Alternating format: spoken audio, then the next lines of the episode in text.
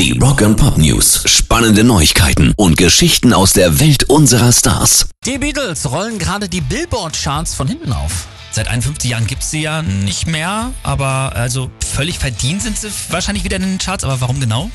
Schuld ist die neue Doku von Herr der Ringe-Regisseur Peter Jackson. Die heißt Get Back. Da haben sie natürlich Let It Be und Abbey Road schnell nochmal neu veröffentlicht und zack, sind schon wieder auf Platz 19 und 36 und sie führen die Liste der Greatest of All Time auch wieder an. Die höchsten Chartplatzierungen aller Zeiten, da liegen John Paul, George und Ringo vor Madonna, Elton John und Elvis Presley. Rock and Pop News. Und The Cure sind auch wieder da. Oh ja, da war ja ganz lange jetzt gar nicht klar, ob überhaupt nochmal danach direkt Schluss, Trennung, dies, das oder wieder was. Wie ist der aktuelle Stand? Also die ziehen nochmal voll durch. 44 Konzerte in 22 Ländern wollen sie nächstes Jahr geben. Sieben davon übrigens auch bei uns in Deutschland. Das neue Album, was Frontmann Robert Smith ja auch zwischendurch so fast zur Verzweiflung gebracht hat, das ist auch endlich fertig.